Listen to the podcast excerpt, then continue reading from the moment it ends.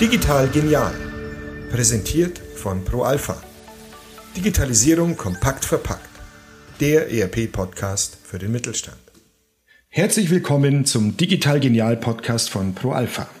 Im zweiten Teil unserer Podcast-Serie mit Professor Dr. Winkelmann, einem der führenden ERP-Experten in Deutschland und dem Lehrstuhlinhaber an der Uni Würzburg, beschäftigen wir uns heute mit dem Thema Woran lässt sich erkennen, dass das aktuelle ERP-System nicht mehr ausreicht, oder eben nicht mehr zukunftsfähig ist. Mein Name ist Thomas Vodermeier und mir gegenüber sitzt Professor Dr. Axel Wickelmann. Herzlich willkommen. Ja, vielen Dank für die erneute Einladung hier in Ihren tollen Podcast. Sehr gerne, Herr Winkelmann. Dann starten wir doch gleich los. Nahezu jedes Unternehmen setzt ja heute Unternehmenssoftware ein. Ja, vom einfachen Paket über verschiedene Einzellösungen im Verbund bis hin zum voll integrierten System. Das haben Sie im ersten Teil ja auch schon etwas angemerkt. Welche Erfahrungen haben Sie in Ihren Projekten gemacht, wie die mittelständischen Unternehmen in dieser Hinsicht aufgestellt sind und wie vor allem schätzen Sie die Situation für die Wettbewerbsfähigkeit des Mittelstands ein? Ja, also ich mache persönlich oder wir machen persönlich äh, sehr, sehr viele Beobachtungen im Mittelstand. Äh, wir haben selber einige Unternehmen, die wir in der Auswahl und Einführung einiger Systeme begleiten. Wir haben gerade äh, den Digitalkompass 2020 für unsere Region Main-Franken herausgebracht mit 50 Tiefen Interview im Mittelstand. Und ich kann Ihnen sagen, dass ähm, sich momentan die Spreu vom Weizen so ein bisschen trennt. Wir haben Unternehmen, die sind unglaublich weit. Die haben ihr Unternehmensdatenfundament, wie ich es gerne bezeichne, schon fast vollständig aufgebaut. Also alle Daten werden in einem ERP-System gespeichert. Und es gibt natürlich auch, und das ist leider noch der Großteil, viele Unternehmen, die arbeiten sehr stark mit Insellösungen. Teilweise haben sie gar keine IT-Lösung, gar keine digitalen Lösungen. Da ist dann der Aktenordner die digitale Lösung. Das hat in der Vergangenheit auch alles funktioniert. Aber diese Mittelständler kommen eben zunehmend an die Grenze. Einerseits innerhalb der Prozesse, weil sehr viel manuelle Arbeit notwendig ist, weil sehr viele Rückfragen auch zwischen den Abteilungen notwendig sind. Andererseits aber auch bei den Geschäftsmodellen. Und ich mache das mal an zwei Beispielen deutlich. Das eine Beispiel, ich habe es beim letzten Mal auch äh, schon genannt.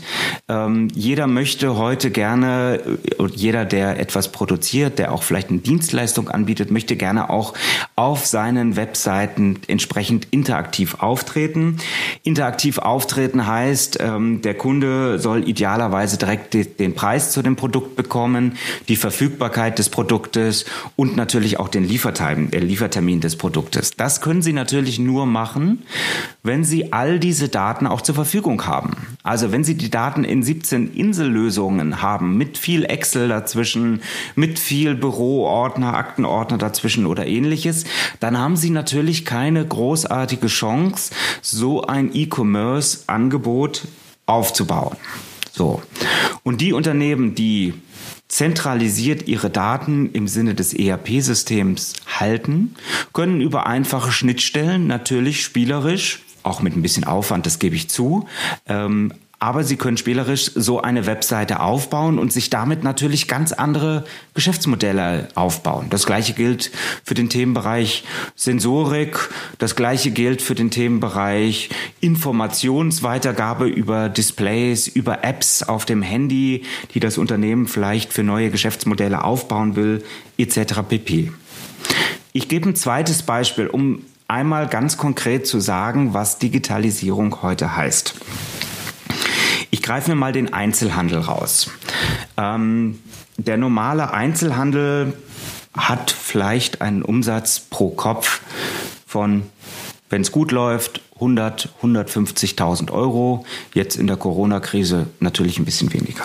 Der normale E-Commerce-Händler, der ein bisschen weiter in seiner Integration hat, hat vielleicht einen Umsatz von 700.000 bis maximal eine Million. Ich habe hier in der Nachbarschaft einen E-Commerce-Anbieter, der schafft durchaus auch 1,5 bis 2 Millionen Umsatz pro Mitarbeiterkopf. Warum? Weil der das Thema Digitalisierung mit seinem ERP-System so weit getrieben hat, dass er jeden einzelnen manuellen Mausklick aus seinem Unternehmen verbannt hat, dass er sämtliche Daten zusammengeführt hat, dass er überall, wo er die Chance hatte, über Entscheidungsmatrizen, über ähm, äh, Prozessvorschläge bereits während der Bearbeitung eines Vorgangs nur noch den Computer im Vordergrund hat und nur noch seine Daten nutzt, um größtmöglich effizient die Kunden mit Ware zu versorgen. Und auf diese Art und Weise schafft er natürlich einen ganz anderen Umsatz pro Kopf und damit auch einen entsprechend viel, viel höheren Deckungsbeitrag. Jetzt ist das eine Branche, die sehr, sehr weit voraus ist gegenüber anderen Branchen. Aber ich glaube, es gehört wirklich nicht viel Fantasie dazu, um sich zu sagen, in fünf, in zehn, in 15 Jahren ist das vielleicht auch der kleine Handwerker, der sich überlegen muss, wie er seine Kostenstruktur und damit die Effizienz entlang der Digitalisierung verbessern kann. Und das ist, glaube ich, die große Herausforderung, die wir mit Unternehmenssoftware haben. Wir können heute nicht mehr mit kleinen Insellösungen agieren, sondern wir brauchen das große Bild. Wir brauchen das große ERP-System, das Unternehmensdatenfundament, was all diese Daten im Sinne der Automatisierung, der Rationalisierung, der Effizienzsteigerung zusammenbringt. Sie haben sie gerade schon ein wenig angesprochen mit Ihrem E-Commerce-Händler um die Ecke. Ähm, ähm, woran erkennt denn jetzt der Verantwortliche im Unternehmen, dass das bestehende System ähm, ganz klare Schwächen aufweist ja, und auch de facto nicht mehr für die kommenden Anforderungen ähm, ausreicht bzw. standhält? Also ich fange mal bei dem, bei dem ganz einfachen Mittelstand an, der, der eigentlich in der Digitalisierung noch nicht so weit ist. Da haben Sie dann typische manuelle Effekte, Medienbrüche beispielsweise. Es wird irgendwo was eingetippt in eine Insellösung, dann wird es wieder ausgedruckt, um im nächsten Computersystem wieder eingetippt zu werden. Oder Sie haben innerhalb des Ablaufes permanent Rückfragen zwischen den einzelnen Abteilungen, der sogenannte Hey Joe-Effekt. Oder Sie haben Redundanzen in den Daten. Nichts ist schlimmer, als wenn Sie die Kundendaten in fünf Systemen gleichzeitig fertig haben und der Kunde eben sagt, wir sind umgezogen und im einen System verändern Sie die Daten, im anderen System sind leider noch die alten Daten drin und jetzt wissen Sie selber nicht mehr als Unternehmen, was sind denn die wirklich wichtigen Daten. All solche Effekte treten immer auf, wenn wir einzelne Insellösungen haben. Dann gehen wir mal weiter zu Unternehmen, die vielleicht schon so ein erstes kleineres ERP-System haben, die feststellen, dass sie die Daten gar nicht aus dem ERP-System so rausbekommen, dass die Daten ja eigentlich so starr abgespeichert sind und auch funktional das System so wenig Möglichkeiten bieten, dass es eigentlich gar nicht mehr zum aktuellen Unternehmensablauf passt und dass die Geschäftsmodelle der Zukunft sich darauf gar nicht mehr realisieren lassen. All das sind typische Hinweise darauf, dass man sich eher früher als später nochmal mit dem Thema Unternehmensdatenfundament, nochmal mit dem Thema ERP auseinandersetzen sollte und überlegen sollte, ob es nicht vielleicht besser geeignete Systeme am Markt gibt.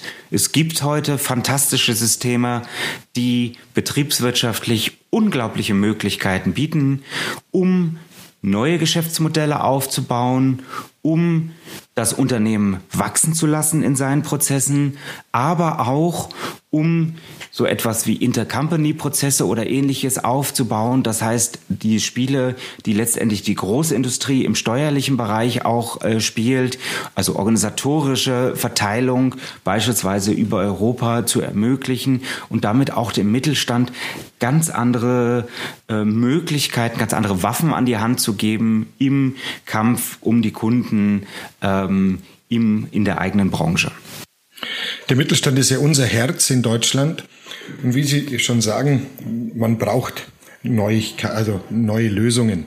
Welche Tipps würden Sie denn den Mittelständlern hier geben, die bereits erkannt haben, dass das bestehende System, ja, die Systemlandschaft nicht mehr genügt? Also ähm, ich glaube, vor dem Projekt ist, äh, nach dem Projekt ist vor dem Projekt.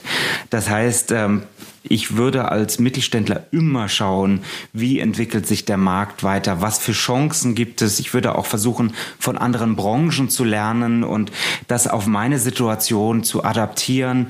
Äh, kann ich das tatsächlich mit meinem jetzigen System auch leisten? Kann ich in mein jetziges System Sensorik einbinden? Wie weit kann ich dort äh, zukünftig auch Algorithmen, die selbstlernend sind, aus dem Bereich künstliche Intelligenz nutzen? Inwieweit geht mein Softwarehersteller auch den Weg mit Richtung verteilte Datenbanken, weil ich immer mehr Daten auch austausche mit meinen Kunden, mit meinen Lieferanten, weil ich die entsprechenden Austauschabläufe auch immer mehr automatisieren will. Ähm, sind das Hinweise darauf, dass der Softwarehersteller vielleicht auch die Software gar nicht mehr so stark weiterentwickelt? Nächste Fragestellung. Wie gut wie schnell ist es möglich, das bestehende System anzupassen auf neue Bedürfnisse, neue Felder, neue Masken aufzubauen, die äh, Abläufe der Funktionen den eigentlichen Abläufen des Unternehmens anzupassen. All das sind Fragestellungen, die ich mir immer wieder stellen sollte. Und wenn ich hier sage, oh, das passt irgendwie nicht mehr so richtig, ich habe auch Probleme, Schnittstellen zu meinen Lieferanten, zum Datenaustausch bereitzustellen, dann ist sicherlich ein Zeitpunkt gekommen, sehr, sehr stark darüber nachzudenken, vielleicht mit einem anderen Hersteller in die Zukunft zu gehen, vielleicht ein anderes ERP-System zu wählen. Vielen Dank. Und heute haben wir also gelernt, dass die Schwächen nicht alleine im System oder in der Software liegen, sondern vielmehr auch eben in der Organisation, den Schnittstellen und den äh, verschiedenen Prozessen. Ja, Stichwort Insellösungen, ja, das Zusammenfassen. Gerade hier geht es auch bei den ERP-Neuprojekten, den Hebel anzusetzen. Und wir sagen wieder mal vielen lieben Dank für Ihre Erläuterungen, Herr Winkelmann, und ähm, wünschen Ihnen noch einen schönen Tag. Danke sehr. Danke auch.